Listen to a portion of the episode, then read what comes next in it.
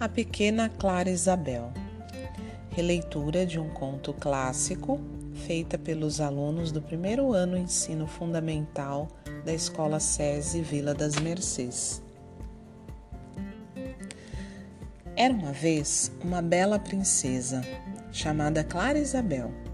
Ela tinha um capuz amarelo muito especial que fazia com que ela ficasse invisível.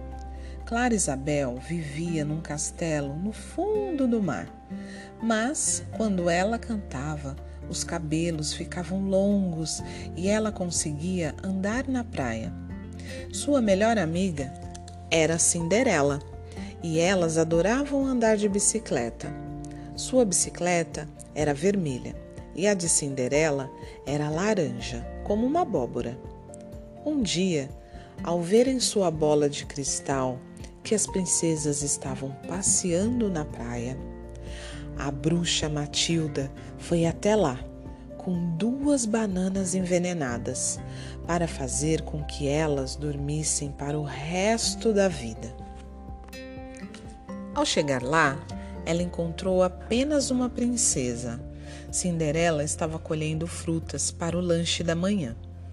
A bruxa, disfarçada de Abu, o macaco amigo de Aladim, chegou perto da princesa, começou a brincar e ofereceu uma das bananas. Clara Isabel, que estava observando tudo de longe, vestiu sua capa e ficou invisível.